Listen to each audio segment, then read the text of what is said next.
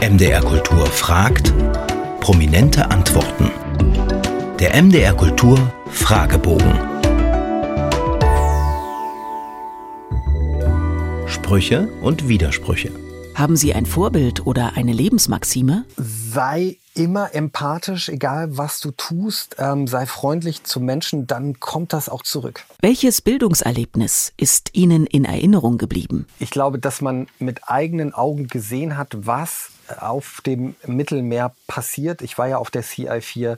Das war die heftigste Allgemeinbildung für mich, ähm, die ich je bekommen habe. Und das, das hätte mir keiner erzählen können. Das hätte auch keiner mir in der Dokumentation zeigen können. Das ist ganz anders, wenn man das mit eigenen Augen sieht. Worüber können Sie nicht lachen? Boah, über, über Comedians, die nach unten treten, äh, sollte man nie machen. Ne?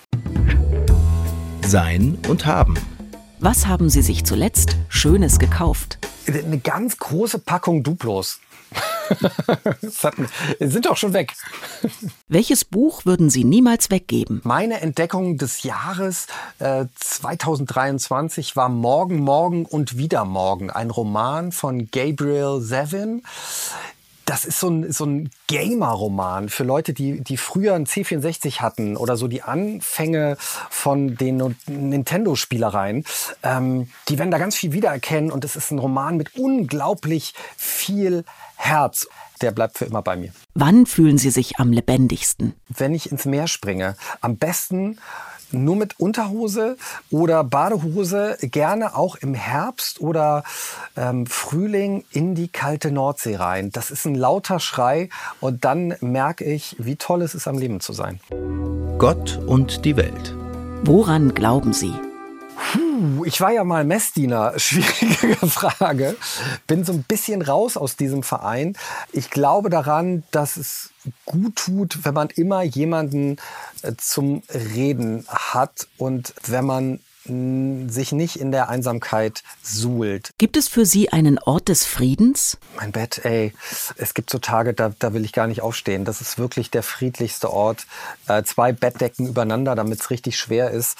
Und nach wirklich so einer Nachtschicht kannst du mich da reinpacken und ich stehe manchmal sogar 15, 16 Stunden nicht auf. Was meinen Sie, war Ihre letzte gute Tat? Also mein Beruf besteht ja daraus, für Menschen da zu sein und denen zu helfen. Ich war gerade wieder im Einsatz fürs Kriseninterventionsteam in einer Klinik.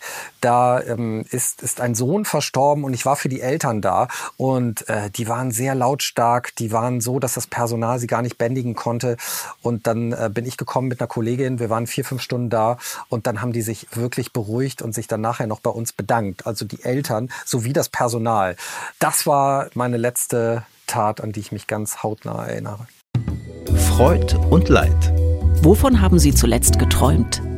Das war der verstörendste Traum aller Zeiten. Ich habe mit Angela Merkel Urlaub gemacht. Ich war auf Zugreise durch Europa mit Angela Merkel. Wir haben uns gut verstanden. Welche Musik berührt Sie am tiefsten? Es gibt äh, eine, eine echt tolle Platte, die auch das Wort berührt im Titel hat.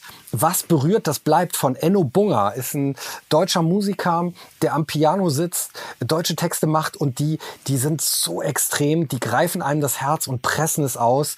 Das war für mich äh, von den Texten und von der Musik her bisher das berührendste, was ich je gehört habe. Was finden Sie schwerer?